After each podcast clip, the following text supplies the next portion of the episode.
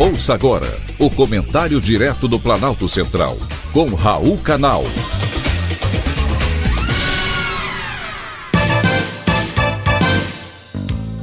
Queridos ouvintes e atentos escutantes, assuntos de hoje: mais médicos de volta. O velho novo governo confirmou a volta do programa Mais Médicos. Quem não se lembra? Ele foi criado em 2013 no governo Dilma Rousseff e trouxe ao nosso país mais de 8 mil médicos cubanos. A justificativa para a criação do controverso programa foi a falta de médicos em certas regiões do Brasil. Lembro-me bem que na época a classe médica, que se mostrou contrária ao mais médicos desde a sua criação até o seu fim em 2019, já se manifestou no mesmo sentido desde o anúncio do retorno do programa.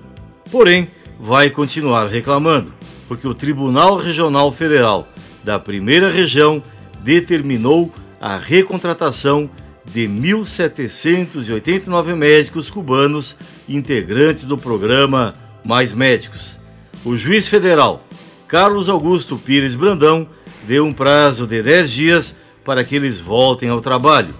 É bom lembrar que os médicos foram excluídos no programa por decisão do governo de Cuba, ainda em 2018.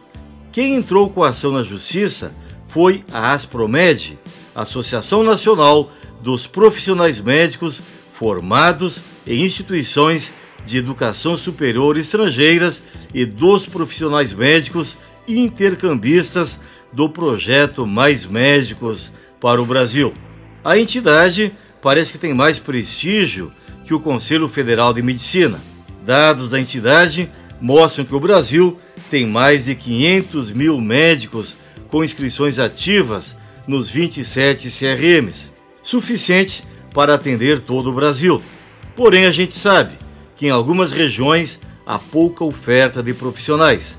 A gente também sabe que o problema vai muito além da falta de médicos. Faltam hospitais, medicamentos, leitos, insumos e uma longa lista de outros requisitos indispensáveis para um tratamento digno da saúde humana, sobretudo nas regiões mais isoladas, porém não apenas nelas, pois a escassez estrutural atinge até mesmo algumas capitais. E esta é exatamente uma das causas da pouca oferta de profissionais em alguns lugares. Não faltam apenas médicos, falta tudo.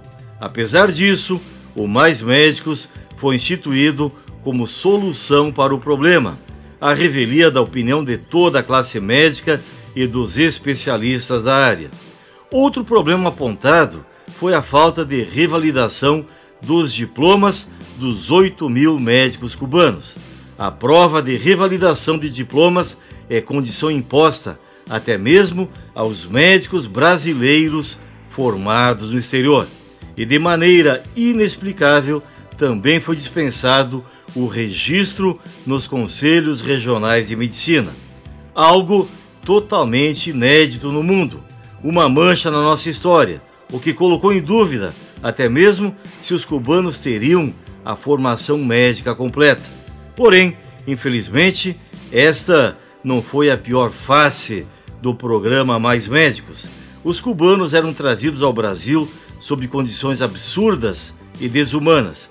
70% de sua remuneração de 11 mil reais era direcionada à ditadura cubana por meio da OPAS, Organização Pan-Americana de Saúde, e somente 3 mil reais chegavam aos bolsos dos profissionais.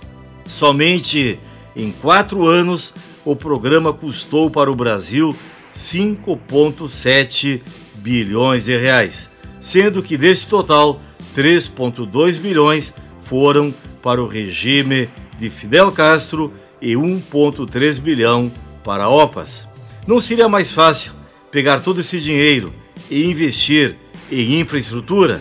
Possivelmente haveria condições minimamente dignas e seguras nas localidades em questão e não faltariam médicos em tais locais. Mas é mais fácil enganar do que solucionar. Foi um privilégio, mais uma vez, ter conversado com você.